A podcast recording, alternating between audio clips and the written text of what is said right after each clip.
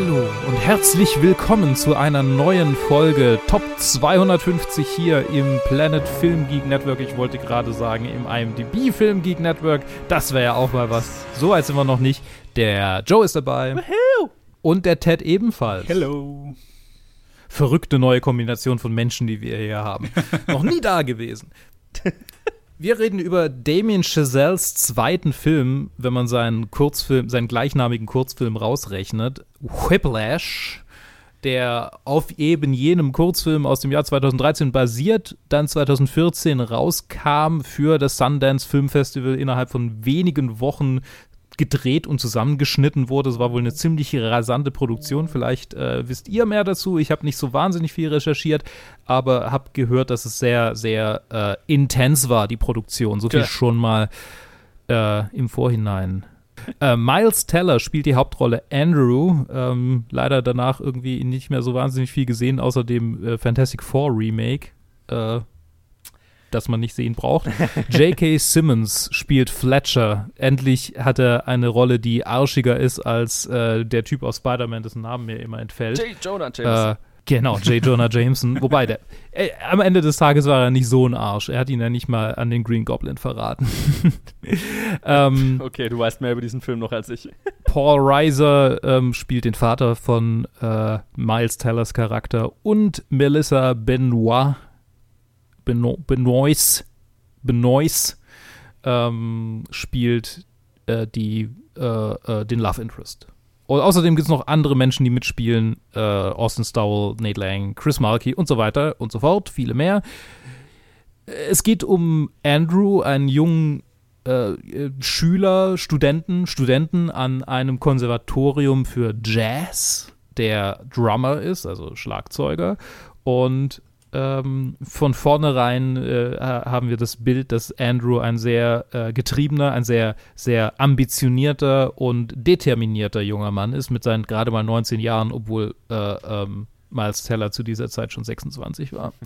ähm, aber sieht jünger aus, vielleicht ein bisschen. Äh, spielt vor allem jünger.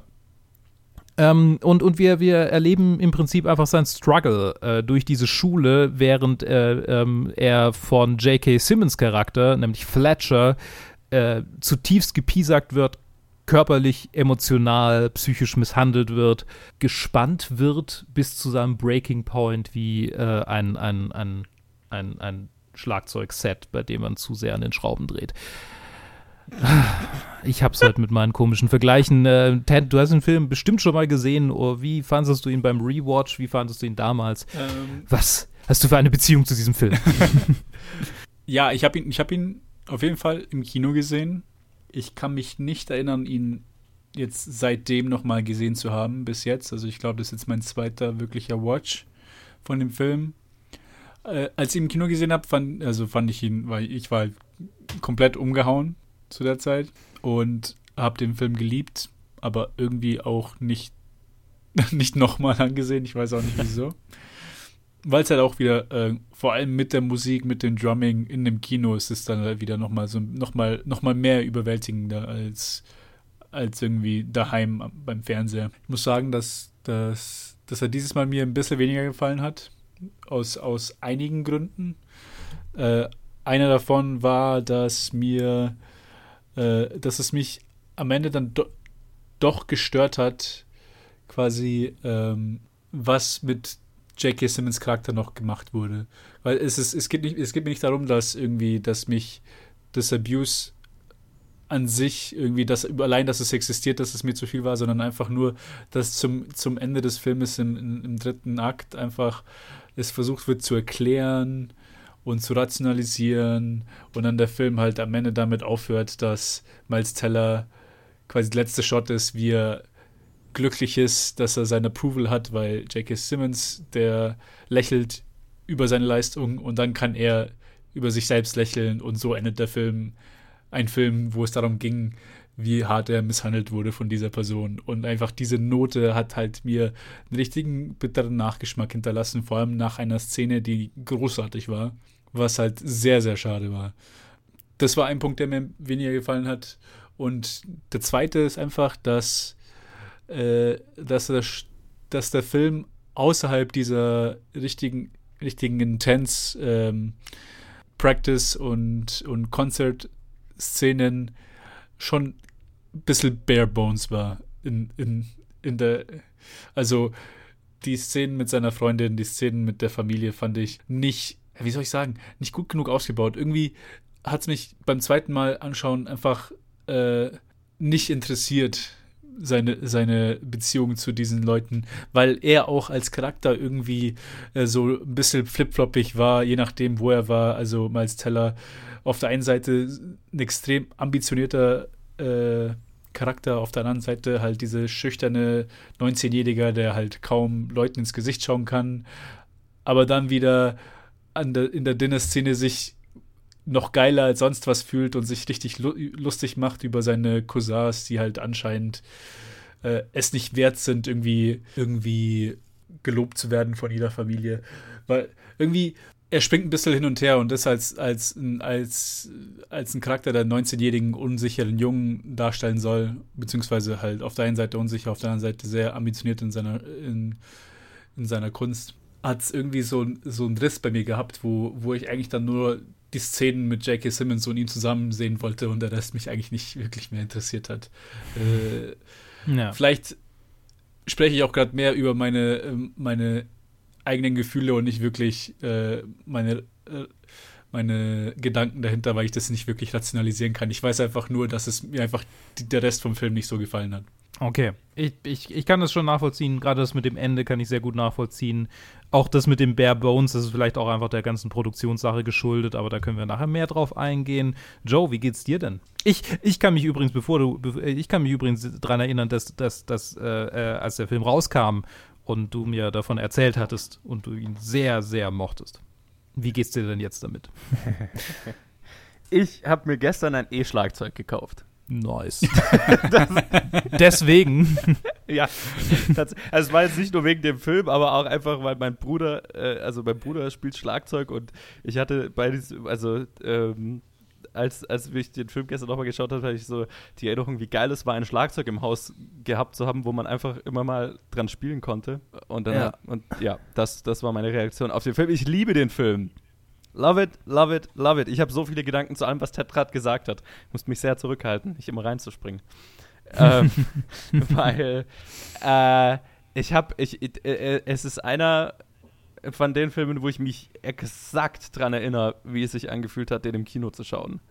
Und ich erinnere mich noch, wie ich nach diesem Ende, äh, also der Abspann beginnt und ich merke, ich realisiere, wie stark ich meine, meine, die, die, die, ähm, die Armablagen meiner Sitze gekrallt habe und wie schweißgebadet ich war.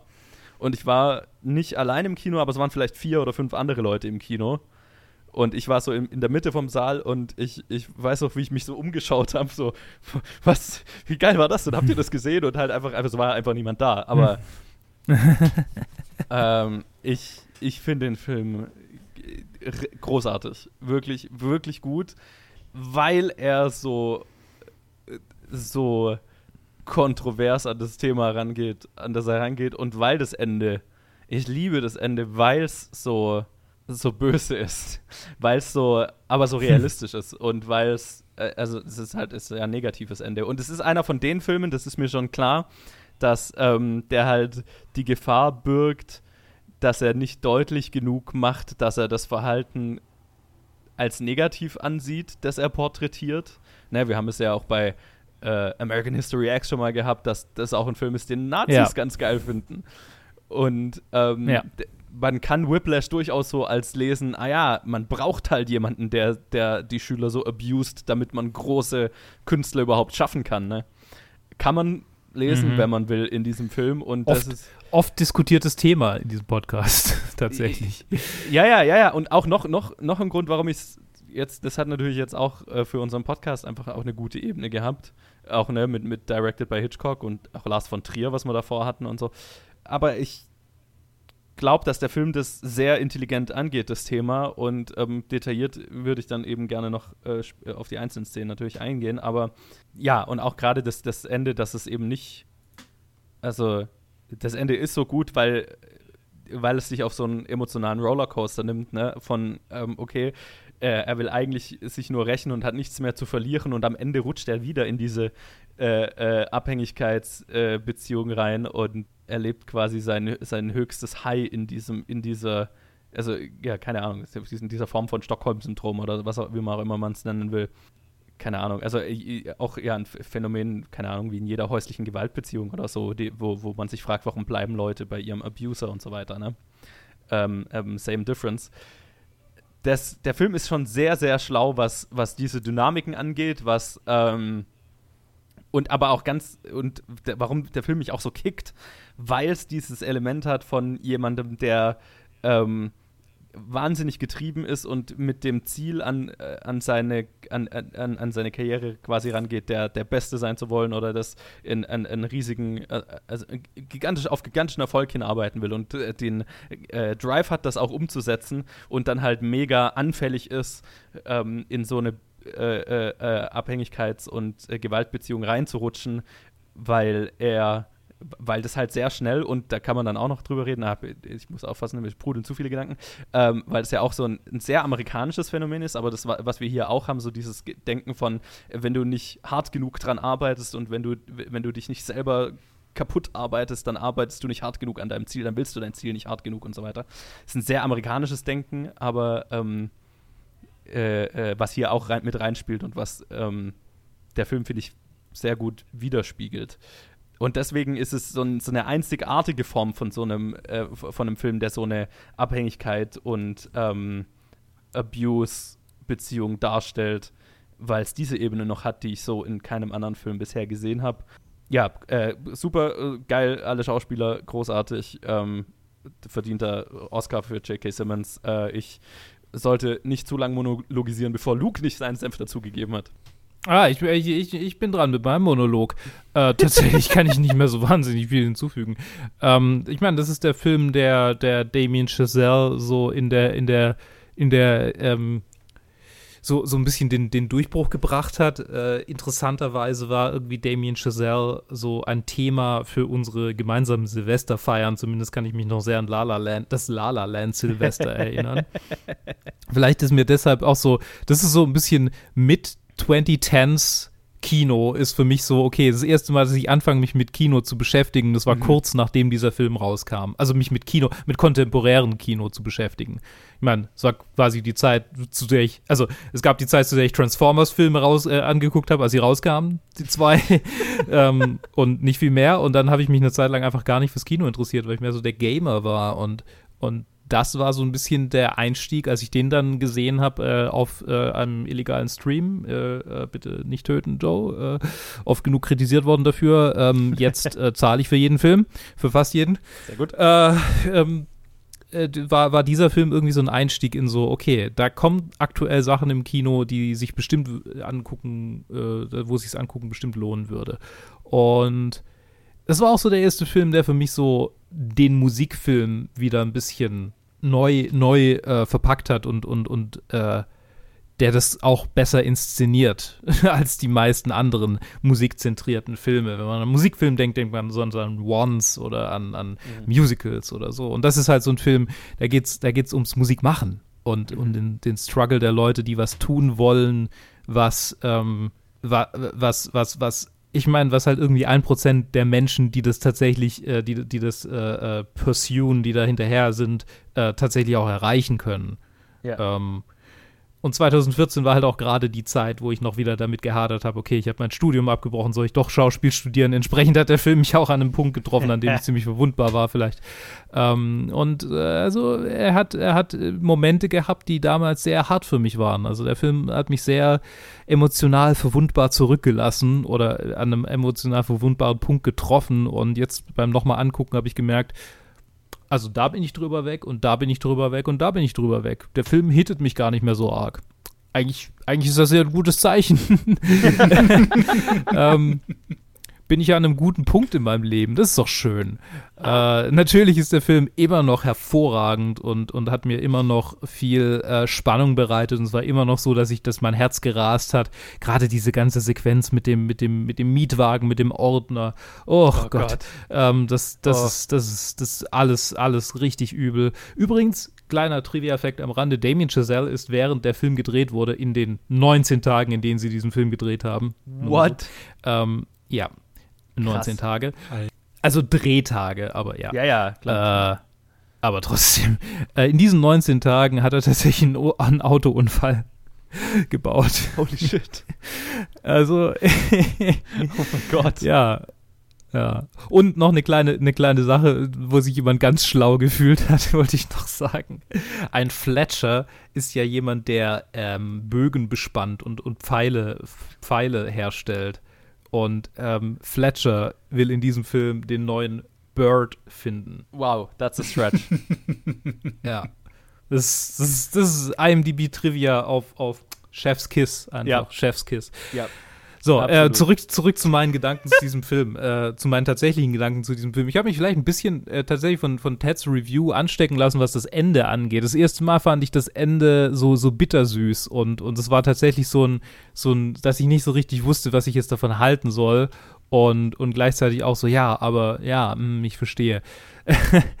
ähm, jetzt dieses Mal habe ich, glaube ich, einfach von vornherein irgendwie ein bisschen negativ versucht zu sehen, eben weil ich das Gefühl hatte, ja, ähm, ich kann mich dran erinnern, was am Ende passiert und ich finde es eigentlich nicht so gut. Also weil es halt die falsche Botschaft sendet und nicht, weil es realistisch ist, weil es ist realistisch, aber wie du gesagt hast, Joe, es, es, es, es gibt schon die Gefahr, dass das ein, keine Ahnung, ein Lehrer sieht, der seine Schüler regelmäßig anbrüllt und dann denkt, naja, hat ja funktioniert, oder? Hat doch funktioniert. ja. Und ich meine, ich will jetzt nicht sagen, dass mein Opa irgendwie, als er damals mit mir für die Schule gelernt hat und so, dass er gemein zu mir war oder so, aber er war schon manchmal streng. Und der würde definitiv diesen Film angucken und sagen, ja, aber hat ja recht gehabt, der Mann, oder? Also hat auch funktioniert. Also insofern kann ich das schon sehen, diese Kritik. Ich, ich finde es nicht so sehr, so schlimm, dass es mir den Film so hundertprozentig versaut hätte. Ähm, es hat ihn aber definitiv ein wenig äh, weniger gut gemacht, als er mal war für mich. Aus den genannten Gründen und eben diesem. Ähm, was ich noch hervorheben will, die, die äh, Vater-Sohn-Beziehung finde ich interessant tatsächlich. Eben weil es so bare bones ist, fühlt sich das so, so, so. Mir fällt das deutsche Wort gerade nicht ein.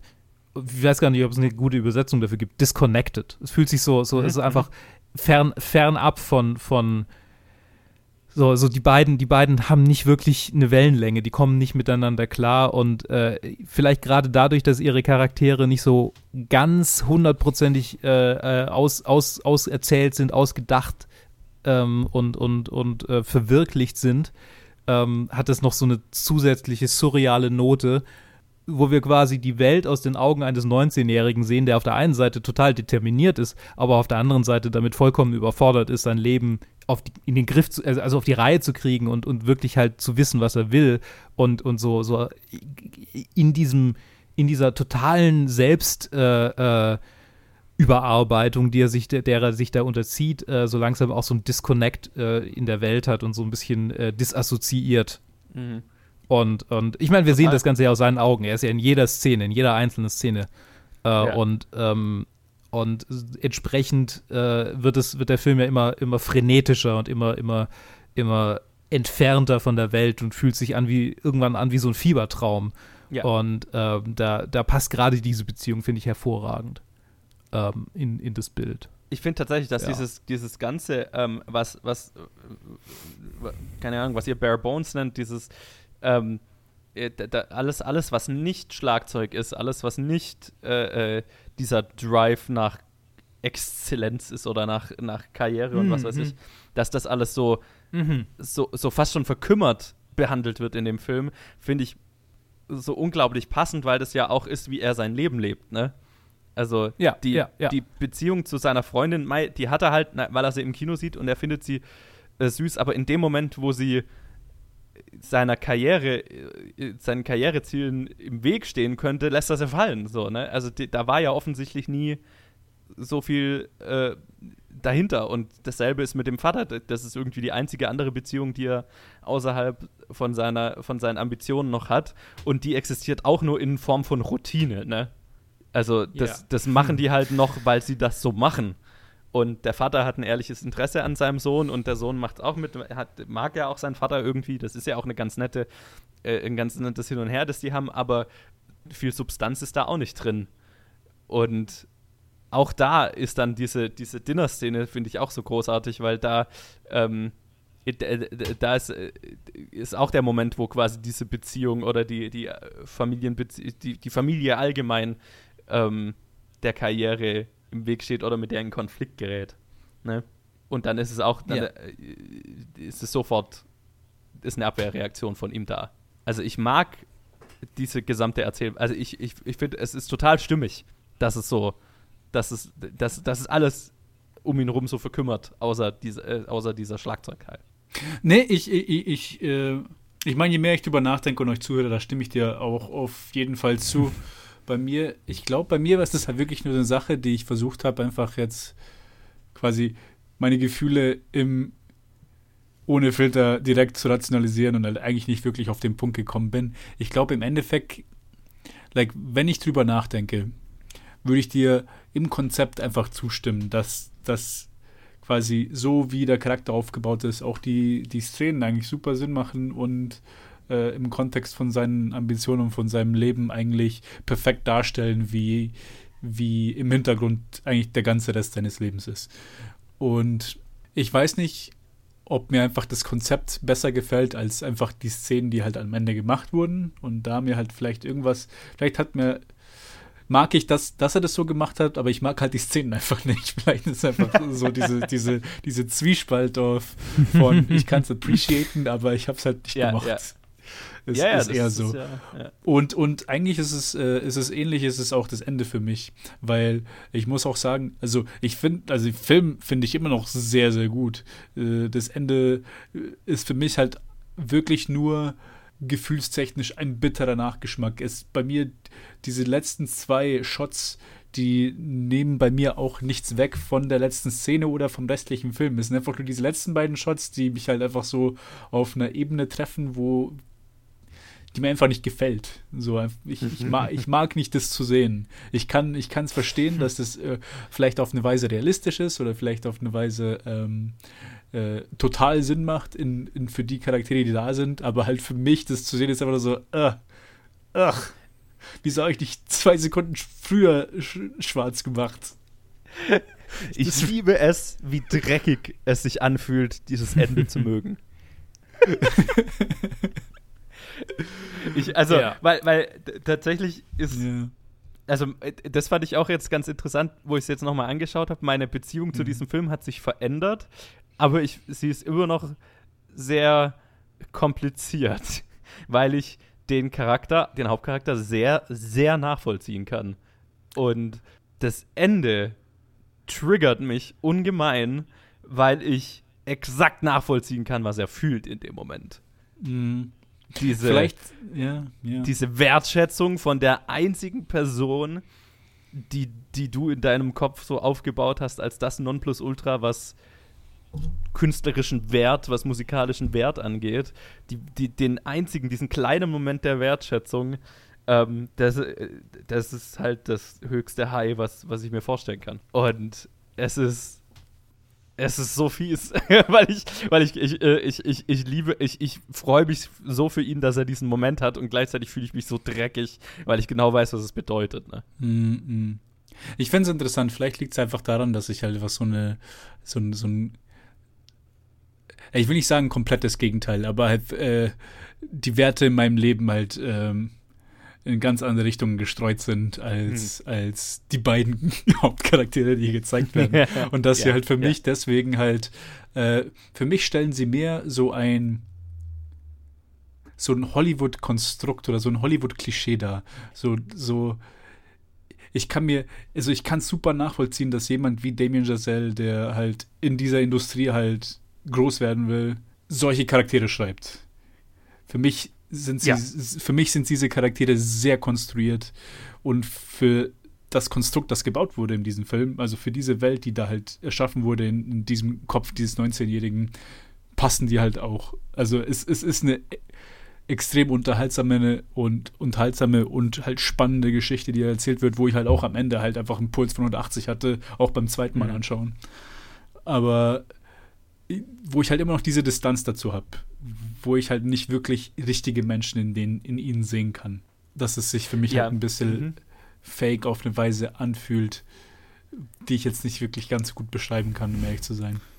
Der einzige, der einzige reale Men die zwei einzigen realen Menschen sind halt einfach irgendwie die, die, die äh, Nicole, also die, der, die ähm, Freundin, kurzzeitige Freundin, und der Rivale, Ryan, die so irgendwie so ein bisschen, so und, und sein Vater irgendwie auch noch so ein bisschen, aber das ist halt so, so quasi, es, ich, ich, ich, ich verstehe, ähm, ich verstehe irgendwie seinen, seinen, seinen, seinen Drive, aber ich gehe da schon mit Ted mit. So, ich, ich kann das nicht nachvollziehen, dass man quasi komplett einfach alles andere aufgibt und, und das, das quasi alles, dieses Ziel über alles andere stellt. Das ist halt so, das ist halt so eine, eine Rolle, die ich im Theater spielen würde, die, die halt quasi fiktiv ist, die sich jemand ausgedacht hat, weil sie so ein Bild ist aber, aber kein, kein nachvollziehbarer realer Mensch. Ja, dann bin ich mal derjenige, der den Nachvoll den, die, die Menschen nachvollziehen, nachvollziehbar findet, weil ich das von mir kenne.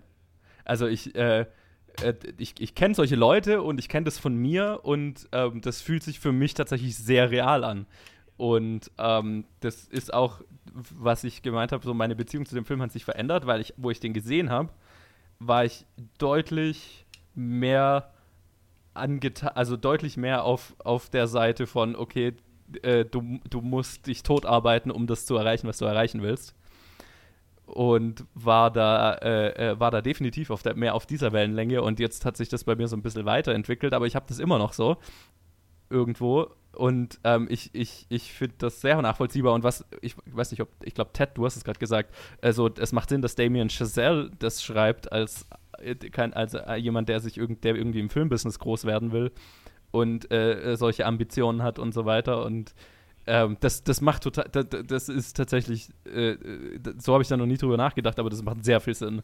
Quasi, der, dass mhm. das einfach nur eine Form ist, wie Damien Chazelle quasi seine eigenen, sein eigenes Streben nach ähm, Erfolg und in, in, einem, in einem künstlerischen Beruf, wo es halt keinen klaren Weg gibt, kein, kein, kein, keine Karriereleiter, die du dich hocharbeiten kannst, sondern halt einfach nur Drive und Ambition und Glück. und mhm. ähm, de, de, dass, dass du deine, deine Frustration und deine, äh, äh dein, dein Leben ähm, das irgendwie in dieser Geschichte äh, bündelst. Und das äh, halt einfach das Filmbusiness ist voll von Fletchers, ne? Also das, also klar, der ist natürlich die, die ja. extremste Extremform davon, aber äh, der ist schon, der ist schon existent. Ich hatte, ich habe das Glück, dass ich nie, nicht viele davon getroffen habe, aber ich habe schon ja. welche getroffen. Tatsächlich, ja, von ihm haben wir, von ihm haben wir noch gar nicht so viel mhm. gesprochen tatsächlich. Von Fletcher als Charakter. Ich würde das gerne mal aufmachen, die Diskussion, weil ähm, ich, ich glaube, dass Fletcher halt schon ein sehr trauriger Charakter ist, eben weil oh, er, ähm, weil er halt nie, also nie, offensichtlich nie erreicht hat, äh, was er jetzt versucht, anderen, also an, andere Leute äh, quasi so, so äh, durch andere Leute zu erreichen. So, ja. diesen, ja. diesen, dieses Genie, das er, das er gerne äh, selbst hätte, ähm, versucht er quasi äh, einfach brutal aus anderen Leuten rauszuprügeln. Ja. Ähm, und das ist, das ist schon einfach ein, ein schon fast ein Shakespeare-Charakter in seiner, in seiner Tragik. Total extrem sogar. Und also äh, äh, äh, es ist jemand, der quasi die eigene Frustration an der nicht also am nicht existenten Erfolg an den, next an, der nächsten an den nächsten Generationen auslässt und das Ganze für sich halt damit rechtfertigt, dass er äh, auf der Su dass er jetzt quasi die Person ist, die die, die, die, die nächste Größe in diesem Feld entdecken wird und, und rauskitzeln mhm. wird. Und es ist wahnsinnig traurig, er ist ein wahnsinnig erbärmlicher Charakter. Ähm, aber deswegen meine ich, der ist, der ist für mich kein Cartoon. Der ist ja, ich habe ich, ich hab schon an, äh, keine Ahnung, ich habe solche Leute erlebt, wie, also jetzt nicht, also wie gesagt, nicht in dieser extrem abusive Form, aber ich habe Leute erlebt zum Beispiel, die an deutschen Filmhochschulen unterrichten und halt nie die Filmkarriere hatten, die sie mal wollten. Und ähm, jetzt quasi, und also ich habe da schon sehr unschöne Momente erlebt, wo die hm. quasi dann in der Position sind, wo sie jetzt ähm, das habe ich jetzt gar nicht ähm, äh, mal ich persönlich erlebt, aber halt von anderen äh, äh, miterlebt und so, also quasi die Hoffnungen von angehenden Filmschaffenden ruinieren, indem sie halt sehr ihre Position ausnutzen und äh, sich da auf den Podest stellen, aber selber nie wirklich was mhm. erreicht haben, so, ne? Und mhm. das ist ein ich, wahnsinnig ich, ich interessanter find, also, Charakter dadurch, Da spaltet sich meine Sicht ein bisschen, weil ähm, äh, ich habe Probleme, ihn wirklich als tragischen Charakter zu sehen in der Form vom Film. Ich, ich, ich, ich verstehe vollkommen, dass er vielleicht so aufgebaut ist oder dass Chazelle ihn so liest und auch, dass er so gelesen werden soll. Als, als jemand, der halt daran gescheitert ist, Perfektion in anderen Menschen zu erreichen. Das quasi war sein Ziel in seinem Leben und er hat es nicht geschafft. Er hat einen zum Selbstmord getrieben, der andere hat ist auch fast gestorben. Aber am Ende ist da auch nicht wirklich Reue drin, wo es halt mit seinem letzten Racheakt. Aber das ist gar nicht das, äh, die Sache. Äh, eigentlich, was ich ansprechen will, ist für mich, was für mich das Problem ist, ist, dass ich ihn halt mehr als diese Kombination aus äh, Sadist, sadistischen Abuse, den er, den er den Leuten zufügt, und dem Kalkül von, ich habe diese absurde Theorie, dass so Perfektion erreicht wird.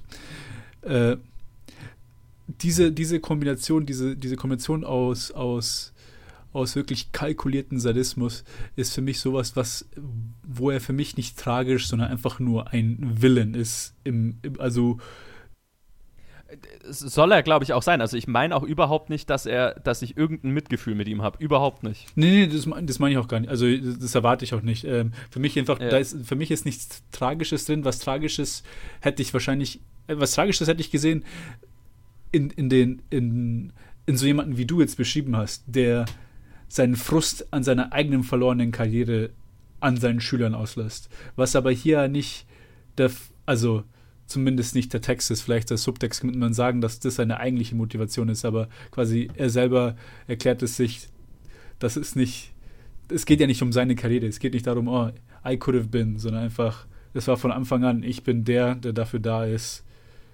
den nächsten Bird zu finden. Oder ihn zu ja, erschaffen. Ja, klar, ich meine, er, er, er, sagt es nicht, aber das ist also, ähm, das ist, glaube ich, sehr, schon sehr deutlich, dass das dann, also dass der Film ihn so darstellen möchte.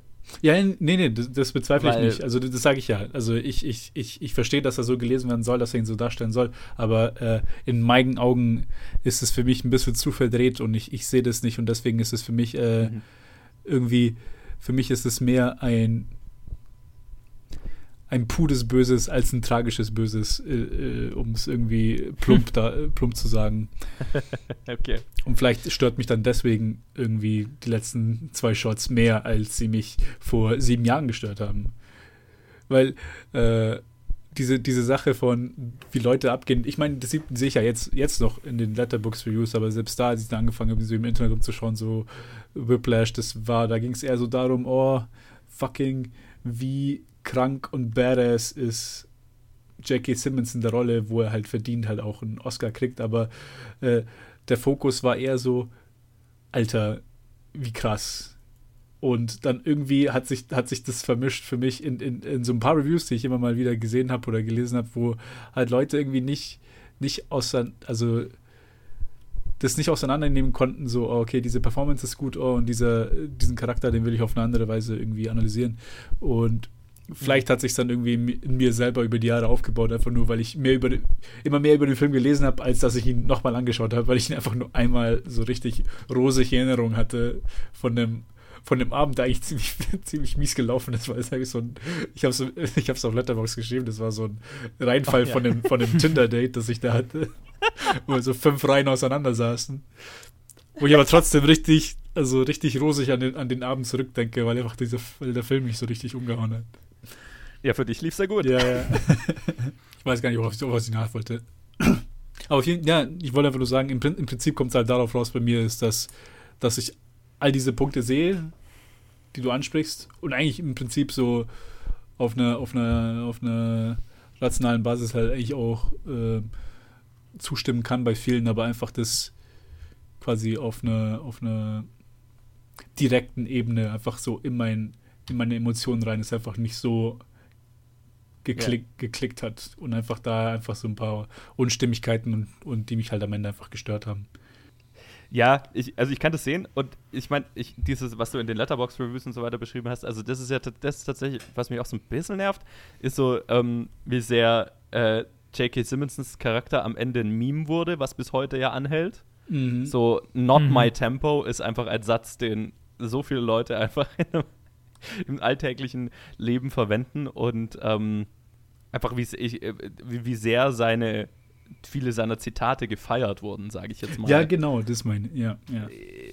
ist, ist genau das, was ich vorhin gemeint habe, was so ein bisschen iffy ist. Ne? Also einfach, weil Ja. da hat man dann das Gefühl, okay, ich glaube, ihr habt den Film missverstanden. Ähnlich wie Fight Club tatsächlich, finde ich. ja, kann ich ja, sehen. es ist so ein Ja, Bro-Ding. Es ist schon so Ja. ein Bro-Ding. Ja, ne, dass, dass man das dann feiert, so wie, wie, wie der quasi seine Schüler äh, in, in, in, in Bestform bringt, so, ne?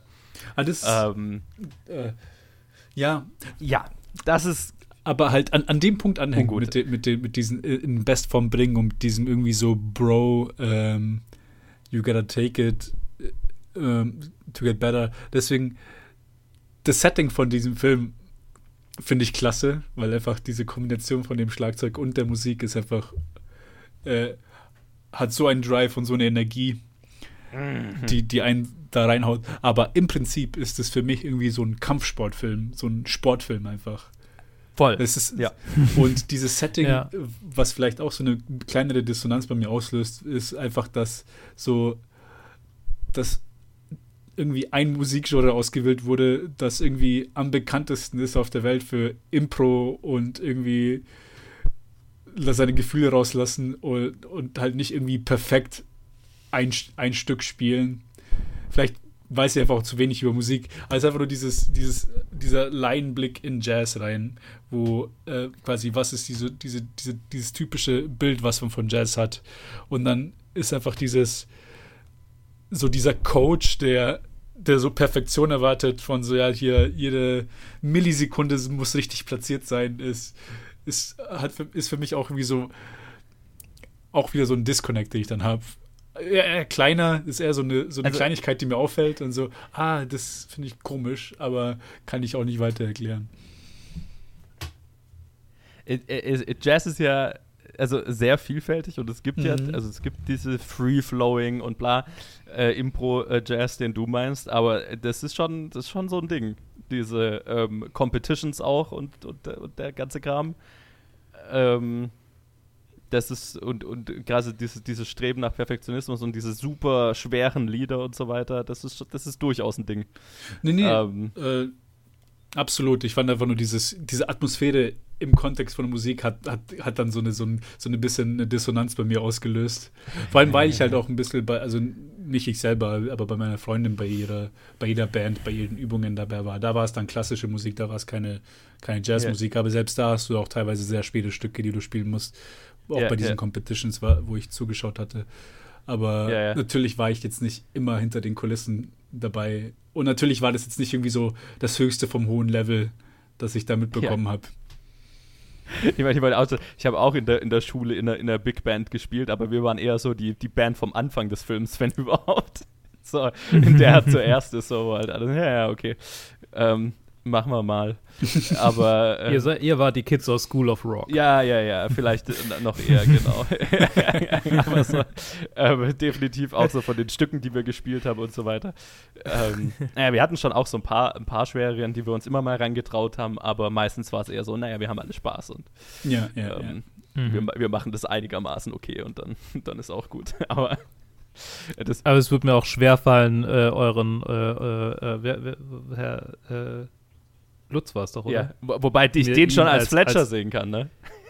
Ja, ja. äh, Aber nur, nur den Fünftklässlern gegenüber. Ja. Nur den kleinen Kindern gegenüber. ja. Ja, Ugh. naja, komische Erinnerungen, die da hochkommen. Ähm, wollen wir über die Produktion reden? Weil 19 Tage ist schon ganz schön wenig. Ich meine, das ist fucking wenig. Echt krass. Und was ich gelesen habe, äh, Justin Hurwitz hat wohl in manchen Takes von den, von den richtig intensiven äh, äh, ähm, Szenen, in denen, in denen er quasi halt trainiert hat. Also man kann ja nicht üben sagen, man muss ja wirklich trainieren sagen. Ähm, äh, hin und wieder mal nicht Cut gerufen, damit er sich halt so richtig auspowert und einfach am Rand Mhm. ist, damit er, äh, ja, ja. Ziemlich übel. also, das ist schon eine, schon eine krasse Performance, die er in so wenig Zeit da rausgeballert hat. Natürlich, also Miles Teller war vorher, hatte vorher auch schon Schlagzeug gespielt Mhm. und ich habe gelesen, dass das meiste im Soundtrack auch von ihm, also nicht das meiste, aber irgendwie so ein, so, so irgendwie ein Drittel oder, Ja. oder die Hälfte oder sowas im Soundtrack von ihm auch direkt äh, tatsächlich persönlich gespielt wurde. Ja, ja. Ganz schön ein, krass. Ein ganz guter, ein ganz guter Teil, was ich irre finde.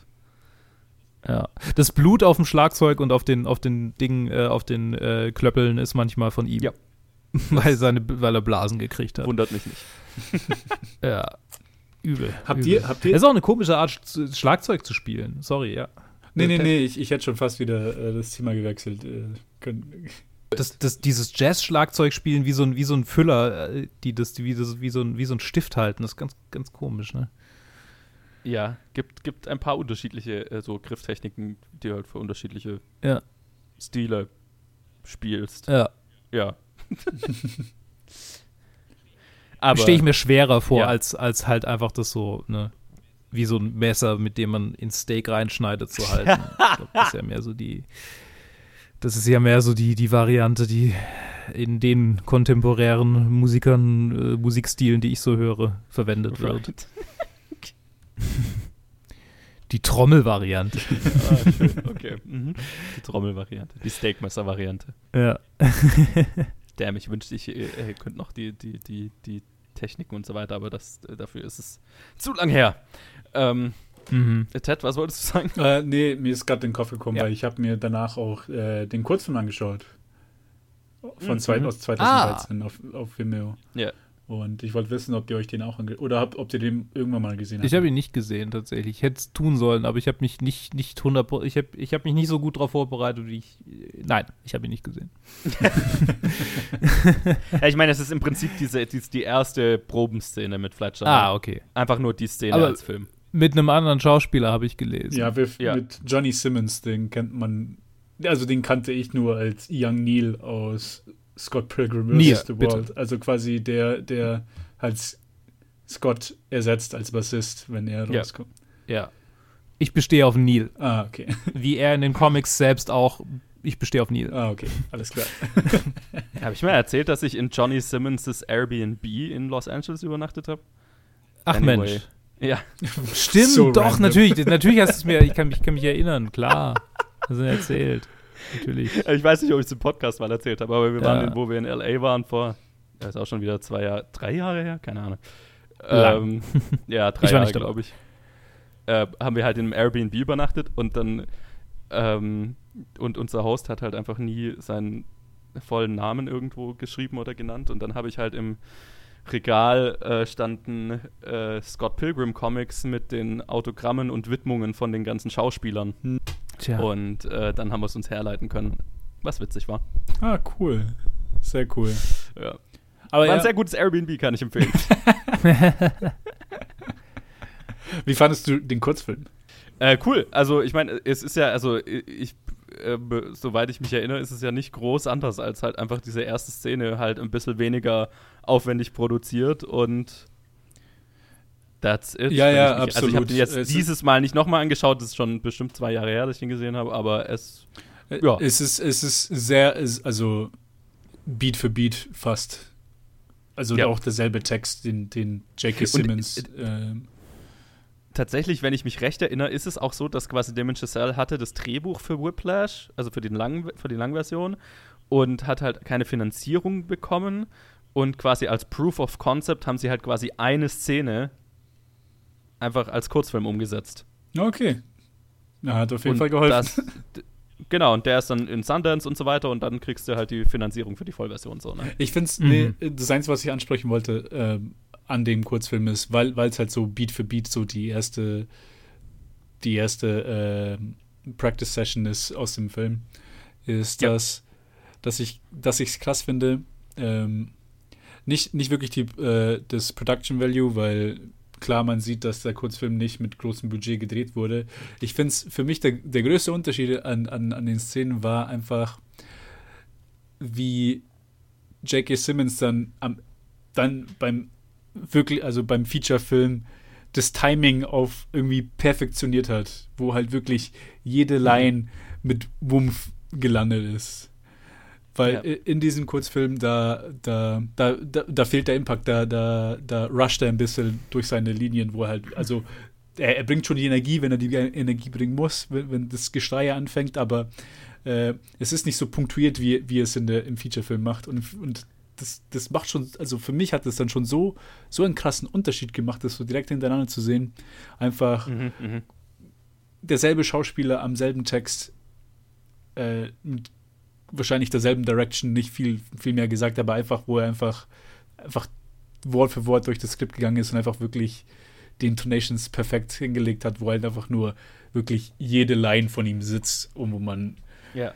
direkt irgendwie Ehrfurcht vor ihm hat, was im, in der ersten Version nicht wirklich der Fall ist, weil es ein bisschen so ohne Punkt und Komma so vor sich hinfließt, bis halt, bis halt die Schreie kommen. Dann sind halt die Ausrufezeichen da, aber Mhm. es war interessant Ja. für mich. Ich meine, es ist von, von, der, von der Performance und von der Produktion her noch so ein bisschen eine, eine, eine, eine Probe. Ne? Mhm. Die, quasi die Probe vor, vor der richtigen Aufführung. Okay, interessant. Vielleicht sollte Ja. ich es mir an anschauen. Ich meine, Vielleicht rede ich auch nur. Bullshit und ich weiß es nicht, so kam es so kam's mir, so kam's Nein, er, er lohnt sich, er Okay. lohnt sich. Okay. Nee, ich meine, ich mein, das kann ich mir schon gut vorstellen. Also, Ja. Nee, ich äh, guck's mir auf sehr jeden cool. Fall noch an. Ja. also ich weiß noch, er war auf der, auf der Blu-ray war er halt drauf und habe ich mir mal gegeben vor ein paar Ja, Jahren. okay. Also. Ich würde noch gerne einmal über diese Dinner-Szene reden.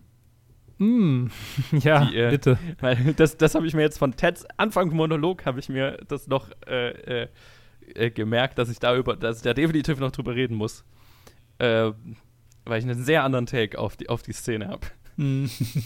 ähm, weil äh, also das ist mit einer meiner Lieblingsszenen des ganzen Films, weil sie, weil sie sehr, ähm, sehr nachvollziehbar wehtut ähm, äh, für dich, als jemand, der auch einen, eine, eine, einen Karrierepfad gewählt hat in einem Feld, wo sich keiner so richtig drunter vorstellen kann, was man eigentlich macht. Kenne ich das Gefühl sehr gut, irgendwo äh, äh, mit Leuten zu sein, die alle irgendwie keine Ahnung, studiert haben und irgendeinen Abschluss haben oder dann irgendwas äh, mit einem fancy Titel machen und so weiter und ähm, man ständig erklären muss, was man selber macht und keiner kann sich so richtig vorstellen und entsprechend unwichtig wirkt es. Und ähm, ich kann Miles Tellers Charakter, äh, Charakters Reaktion in dieser Szene so nachvollziehen. Also ja, ich, ich, äh, deswegen, für mich kommt er auch überhaupt nicht arrogant äh, rüber oder so. Also, also schon arrogant, aber halt mit einem ähm, dem verletzten Ego, weil halt einfach niemand wertschätzen kann, was er eigentlich leistet. Und Mhm. ähm, äh, halt einfach die klar definierbaren Karrierewege, die die anderen vielleicht gewählt haben, ähm, einfacher zu verstehen sind und ähm, eher gefeiert werden und so weiter. Ich weiß nicht, also es ist vielleicht auch sehr persönlich, aber ich, äh, uh, da, Nö, ich da, da, da läuft es mir kalt den Rücken runter, wenn ich an die Szene denke. Ich kann das, ich kann das schon nachvollziehen. Ähm, ich glaube, ist das so ein generell auch ein bisschen so ein Nerd-Ding. So, es geht ja auch um, um, also der, der Typ, der Football spielt, ist das überhaupt seine Karriere oder warte, das war schon seine Karriere oder, oder macht er nicht Ja, ja, der, der ist halt, glaube ich, noch im College, aber spielt halt Fuß Football in, in einer erfolgreichen College-Mannschaft oder so. Okay. Ja, also so, so generell einfach so dieses, okay, du machst was Normales, ja, okay, du sitzt nicht nur die ganze Zeit äh, am Computer. So, so das, das ist so ein bisschen was, was, was ich da damals rausgezogen habe, als, als ich den Film das erste Mal gesehen habe. Also da habe ich das gar nicht so auf die Karriere bezogen, sondern mehr so auf, auf das Dasein an sich als Nerd. Ja, ja, da, da, da funktioniert es auf jeden Fall auch, ja. Ja, ja. Das, das ist er ja. Nerd. Äh, Und, und, Ja, und da ist es so, da ist es so ein, so ein Wish-Fulfillment. Da ist es nicht unbedingt eine Szene, ich meine, das ist schon eine Szene, die ich so real lesen kann, einfach weil es Familie ist, weil es nicht irgendwelche Fremden sind, äh, denen gegenüber er sich nicht so benehmen würde oder er sich nicht so viel rausnehmen würde, sondern halt so, ne, ich meine, wenn meine, wenn, wenn, wenn das in meiner Familie so laufen würde, dass ich da am Tisch sitze und die, die reden alle von ihrem geilen Erfolg und ähm, ich werde gar nicht so richtig gefragt oder so, ach ja, okay, mhm, alles klar. So, da würde ich auch sauer werden. Und äh, entsprechend, entsprechend äh, kann ich das auch, also das äh, kann ich dir nur beipflichten. Das ist eine Szene, die für mich auch sehr, sehr funktioniert, und sehr stark ist. Oh, die trifft mich in meinem, in meinem Innersten. das, ist, das ist echt. Äh, da da werde ich wütend, wenn ich jetzt nur drüber nachdenke. Wobei, wobei ich, Uncle, ich musste. ich Uncle musste, Frank hat halt auch bestimmt Trump gewählt und die, die zwei, die zwei Cousins auch. ja, das, das auch. Sein Vater Ah. auch, seien wir ehrlich. Sein Vater auch. Insgeheim. Die Chancen stehen nicht schlecht. Ja. nee, ich muss sagen, ähm, auf, auf, auf einer gewissen Ebene kann ich da auch schon connecten, vor allem halt, vor allem halt diese, diese Family-Ebene, wo halt die Familie ist, wie keine andere, können sie deine Knöpfe drücken und vor allem gegenüber Eltern hat man, also zumindest ist es bei mir so, dass man sehr Probleme hat, irgendwie gekonnt zu argumentieren. Quasi, wenn die halt gezielt deine Knöpfe drücken, dann explodiert man halt. Und Mhm, läuft weg ja. aus dem Raum, so wie es halt in der Szene passiert ist. Äh, wahrscheinlich das, was mich einfach gestört hatte an der Szene, ist halt dieses, dieses äh, dazu getane, nicht nur respektiert mich, sondern ich mache jetzt die anderen auch runter. Und das, ob, obwohl es halt dann wieder so konzeptionell Ja, so passt, einfach, dass er das als Person machen würde. Aber wahrscheinlich hat es mir einfach nicht gefallen Ja, halt in, der, in der Szene. Es ist natürlich. Es ist natürlich gemein von ihm und es ist nicht richtig, aber ich kenne den Impuls, weißt Ja, du? ja. Ich kenne, ich, es fühlt sich so gut an, die zwei Arschlöcher einfach mal ein Podest runterzuhauen, so, ne? Mhm. Auch wenn es nicht richtig ist, aber ich kenne diesen Impuls so gut. Gott, ich, ich, ich entdecke wirklich so eine Seite an mir, die ich, die ich nicht erwartet habe. dass mich sowas stört. Weil, Du bist einfach ein harmoniesüchtiger Mensch. Ja. Vielleicht. nee, eigentlich gar nicht. Also, zumindest. zumindest ist bei vielen. Ich mag einfach nur das Wort, ich sag das gern. Nee, also es ist echt interessant, weil ich mich eigentlich, äh, vielleicht ist es auch einfach eine Sache, die halt passiert ist, wo ich jetzt halt irgendwie älter geworden bin und irgendwie Sachen anders sehe, wo ich ihn halt, wo ich halt, äh, vielleicht bin ich halt doch so judgy, dass ich, dass ich ihn halt auch sofort, also seine Familie sowieso als Arschlöcher abstell, abstempel und dann ihn halt gleich mit, dann- und dann ist er ja okay. Ich weiß nicht. Es ist komisch, es ist komisch, weil irgendwie so konzeptionell stimme ich euch absolut zu. Und wenn ich mich an die Szene zurückerinnere, würde ich das auch komplett sagen. Aber wann in dem Moment, als ich die Szene geschaut habe, habe ich mich einfach so nicht gefühlt. Und das ist halt dieses, das Interessante, was ich irgendwie nicht Hm. nachvollziehen kann. Ja. Ja, ich meine, also bei mir kommt da halt auch, also was mir auch gerade noch so eingefallen, äh, was mir auch noch so gerade so klar geworden ist, es ist, es ist nicht nur so das Runtersetzen von der Karriere von dem, weil, weil die sich nicht vorstellen können, was der macht, es ist auch das Runtersetzen von den künstlerischen Berufen so, ne? So, äh, was da auch mitschwingt, was auch so ein Pet Peeve von mir ist, wo ich, wo ich, wo ich an die Decke gehen kann. Ähm, was, was da halt auch noch so mitschwingt, ah ja, du machst ja Musik, ne? Wie, wie, wie geht's denn mit deiner Musik, dein, dein nettes Musikding, ne? Machst dein Hobby noch so, äh, ne, dass so alles, was irgendwie mit künstlerischen Berufen zu tun hat, immer als Hobby eher gesehen wird, als als echte Karriere oder so. Mhm. Oder als ernst, ernsthaft, was, was man ernsthaft ähm, machen, also karrieremäßig verfolgen könnte, so, ne? Und äh, Mhm. quasi automatisch in dem Moment, wo du das karrieremäßig verfolgst, bist du zum Scheitern verurteilt und entsprechend, ähm, ah ja, machst dein Hobby noch. Hast, hast denn schon realisiert, dass dir das nichts bringt und das hast du dich schon für, einen- für einen gescheiten Beruf entschieden, so, ne? Ja, Nach absolut. dem Motto, ah, hurts me in my soul. Die Sache ist aber auch, dass man das halt jemanden, der College Football spielt, einfach, also meine Güte, nicht jeder kommt in die NFL, also bitte. Mhm. Es Ja, ist ja, halt ja, genau ja, das dieselbe das stimmt. Situation, wo halt aber Es Sport und Musik halt wirklich halt einen anderen Status hat ähm, in der Welt. Absolut. Absolut. Und es ist, aber ich meine, das ist natürlich auch in der Szene so äh, ganz gut geschrieben, dass, dass halt die anderen zwei oder dass halt gerade der Footballspieler halt natürlich äh, für was bekannt ist, was man sehr schnell runterbuttern kann, wenn man es will. Ne? Ja, wenn da jetzt ja. irgendwie einer gerade seinen Abschluss in Medizin gemacht hätte, dann wäre das schwieriger. aber äh, also die Szene ist schon so geschrieben, dass er auch auf einem High Horse Ja. da dem anderen eine reinhauen kann und Ja, ja, wir können uns alle absolut. freuen. Absolut. Aber ähm, das, das Sentiment, die, die, die, Grund, die Grundthematik ist, ist genauso funktionell, e- Ja, egal ja. was die anderen jetzt machen. Aber ähm, natürlich, es ist natürlich so konstruiert, dass er fies sein kann Ja, und wir ja. freuen uns. Ich muss echt Ja. sagen, das ist so, das ist wieder einer von unser, eine von unseren Sessions, wo ich den Film wieder um einiges besser finde, als ich ihn am Anfang dachte. Und ich fand ihn schon sehr gut. Aber es ist, jetzt sind so diese kleinen Schritte von, von vier Sterne zu viereinhalb Sterne oder so. Ja, ja, Also ja. nach, nach dem Gespräch, wo man Apropos. realisiert, dass man dass man sich über Sachen nicht wirklich, nicht wirklich Gedanken gemacht hat. Und dann irgendwie- ja, dafür ist es Apropos. Doch, sind solche Unterhaltungen ja gut. ja, absolut. Ich würde, ich würde zur Liste rübergehen. Ich, ich Yes. Sorry, dass ich euch jetzt so unterbreche, aber irgendwie, äh, ich habe gerade das Gefühl, ähm, meine Konzentration lässt so langsam nach. ich muss außerdem noch eine Wäsche aufhängen. Ich gehe zur Liste. Alles klar. Alles klar. Ich folge dir zur Liste. Äh, äh, gehen wir doch darüber zu unserer Tafel. Jennifer, was hast du auf unserer, auf unserer Tafel? Ja, Nummer 31 unter Dark Knight und über Terminator Judgment Day. Habe ich ihn eingeordnet. Ah, okay. Ja, Dann war ich ja gar nicht mal so negativ. meine Liste ist vorbei. Wo hast du ihn denn, Ted? Ich, ich, ich habe jetzt gerade überlegt, ob ich ihn noch ein bisschen höher setzen will, aber die anderen Filme gefallen mir auch so sehr. Er ist auf 22 hinter Empire Strikes Back und über Back to the Future. Okay, ja. Ja, ich habe jetzt die letzten paar Mal, war, war- waren ja immer so Filme, wo ich gesagt habe, ja, die sind eigentlich ganz gut da, wo sie hingehören, ne? Ähm, d- das ist jetzt der erste seit langem, wo ich mir denke, ja, den, der ist auf meiner persönlichen Liste auf Platz 11. Uh.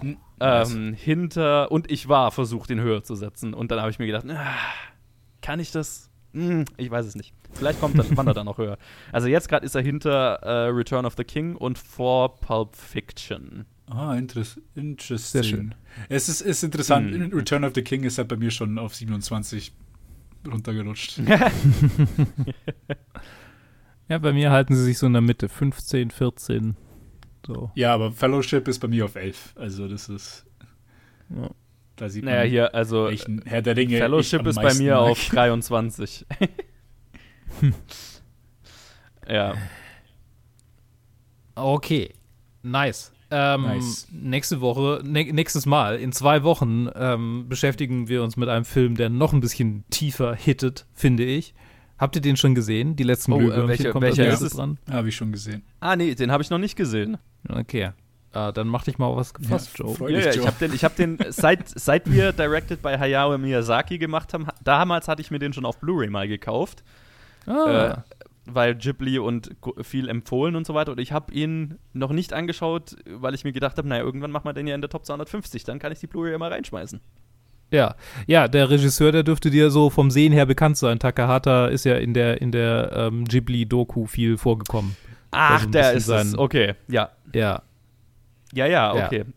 den, Wunderbar. den ich ich, ich, ich freue mich sehr sogar. Ein hervorragender Film, äh, auf den ich mich sehr freue und gleichzeitig vor dem ich auch ein bisschen Angst habe. Äh, ich bin, ja, ich bin gespannt, äh, wie wir zu diesem Film stehen und wie er sich für mich gehalten hat. Ähm, in diesem Sinne, vielen Dank, dass ihr dabei wart. Danke, äh, Ted, danke, Joe.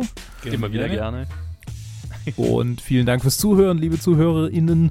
Und wir hören uns dann demnächst wieder. Äh, bis dahin bleibt doch so, ach, schon wieder ambitioniert. Ich weiß ja nicht. Das ist nicht so, ähm, äh, bleibt doch, bleibt doch so, äh, ach Gott, oh mein Gott. Kennt ihr das, wenn ihr improvisieren müsst und dann, und dann äh, habt ihr einen Gedanken und, der Gedanke blockiert dann realisierst alles andere? du, dass, der, dass du jetzt improvisieren musst und. äh, Ja, bleibt doch so rhythmisch wie dieser Film einfach in seiner ganzen Gänze. So. Zack. Nice.